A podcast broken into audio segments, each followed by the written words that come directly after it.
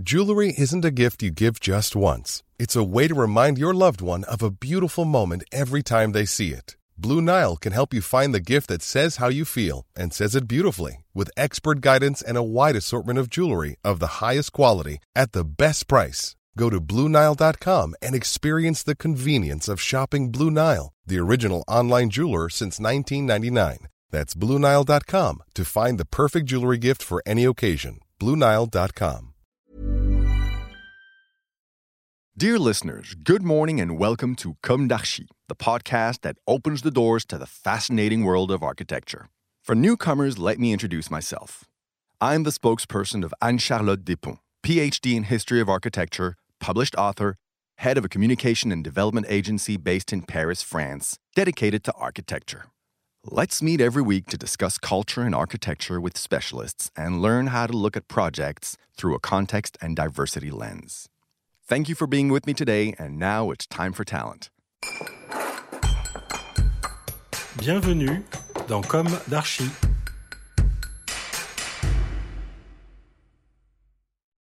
Hi everybody. Hi Nicolas Delon. Hello. Thank you for being here today. You are architect. In two, three sentences, could you describe your office, encore heureux? In English, still happy, happy again? What do you prefer? It's a mix of the both uh, uh, sentences uh, because in French there is a double sense of encore heureux. That means, uh, unfortunately, uh, we succeed, we, we, we make it possible, and also uh, more happiness, which is something maybe we are trying to, to follow in our work. Yes, on your office. Yes. and the office is. Um, is non-classical architecture office maybe in the way that we are uh, working on very uh, wide type of subjects and in kind of uh, dimension and also context. And we're working on very small and ephemeral architecture and also on bigger uh, projects that can be public or private but try to mix uses and uh, work with a new uh, condition of materiality, uh, and so that's what we are doing with uh, 25 people in the in the office. Mm-hmm. Now you will talk to us about reuse of materials. Yes. The idea is to share with you um, the necessity that uh, architecture has to, to think uh, the way we are building and we are constructing the, the cities and the, the building and houses. And we work uh, on a subject of reusing of material.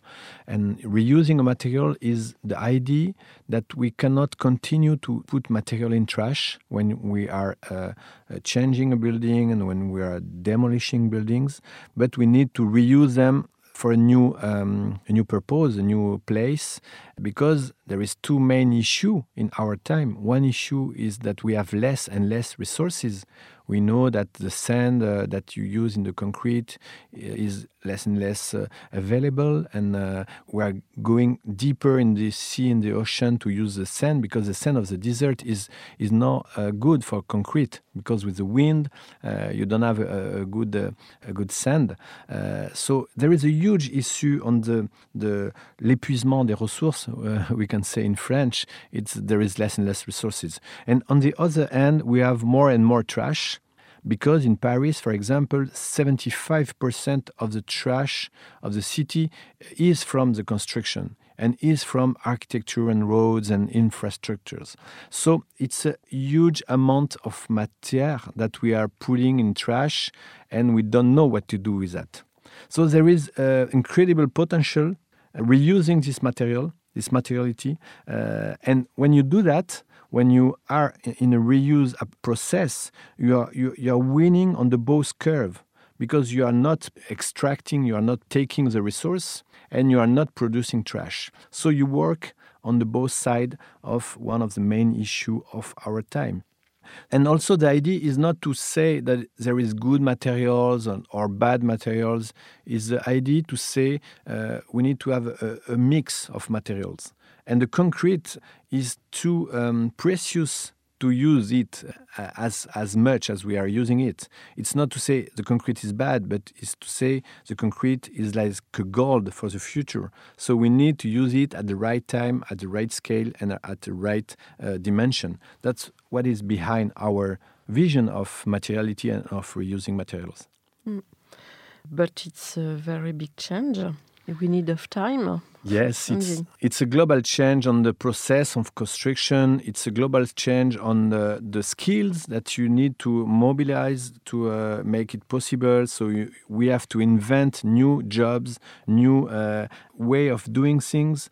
And so, of course, it takes times. And we did the exhibition uh, Matière Grise in the Pavillon de l'Arsenal in 2014. So it's almost seven years. And, uh, and the subject is going more and more. And now there is new there is in the new law of construction the possibility to reuse because there is all the subject of insurance of uh, policies of the way we can make it possible.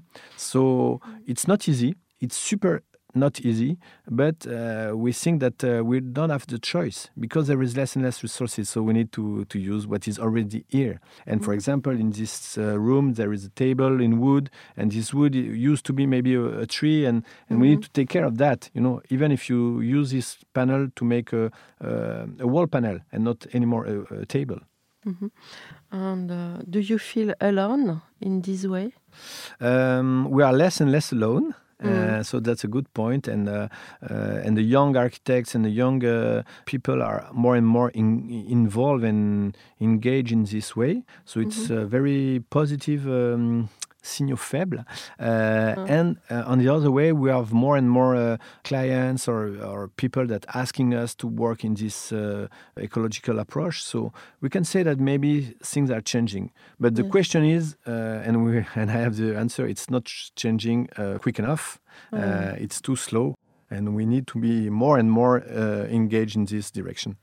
Yes. And uh, do you have a vision all over the world of this problem? Of course, it's a global problem, uh, the, the resources, and also there is a lot, a lot of things to learn from uh, the South also uh, countries, uh, because when you don't have the money to buy new stuff, you reuse.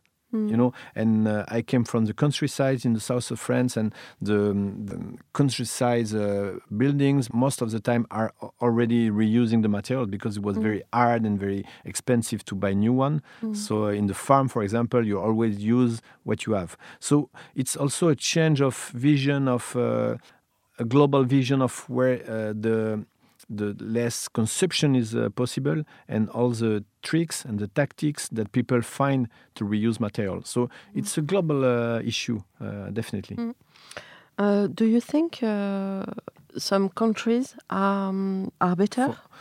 Mm, hard to know and hard to say. Uh, when we started the, the research in 2014 uh, in Belgium, it was very, uh, very strong, and uh, a, team like Rotor uh, was very um, active in this subject. Uh, now we can see that European Union try to to push this approach and what we call the circular economy, uh, which can be traduced in the architecture. Uh, but just to say it's not, it's never circular, you know, because there is entropy and you lost uh, some quality of the material, so it's never uh, a closed circle.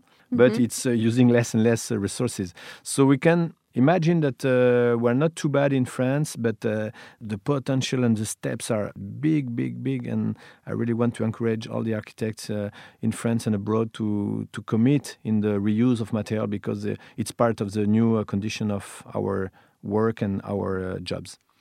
Yes. Are you open to collaboration? Of course, and uh, the, the exhibition uh, Grise uh, uh, was sent in in uh, in uh, different countries to to talk about the subject. But of course, if we can help uh, any any architects that want to to commit in this direction, uh, we can help him. And and we we start a, a new uh, office called Remix. Specialized on the, the reuse of material, so we can really help with uh, this new um, new team that we just create. Okay. Anything else? uh, it's still big to to change all that. So maybe we can try to to start and to to commit more uh, in this direction. Okay. Rendezvous in uh, your next exhibition? Yeah, we will Paris? make uh, an exhibition in the end of May. Uh, of this year, uh, talking about uh, énergie, désespoir, what is uh, collapsing and what we need to to rebuild. So um, yeah, with pleasure. Okay. Thank you very much. Merci. Nicolas Delon. Merci beaucoup. Bye bye, everybody.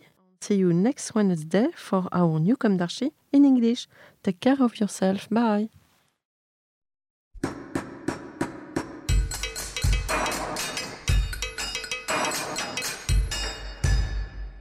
Thank you for listening. Don't forget to tune in to our previous content on Instagram at Com d'Archi Podcast. If you like it, make sure to promote the podcast by giving it five stars on Apple Podcast and adding a comment, or on any of your favorite podcast platforms. And don't forget to subscribe and listen to all of our episodes for free. See you soon, and until then, take care of yourself.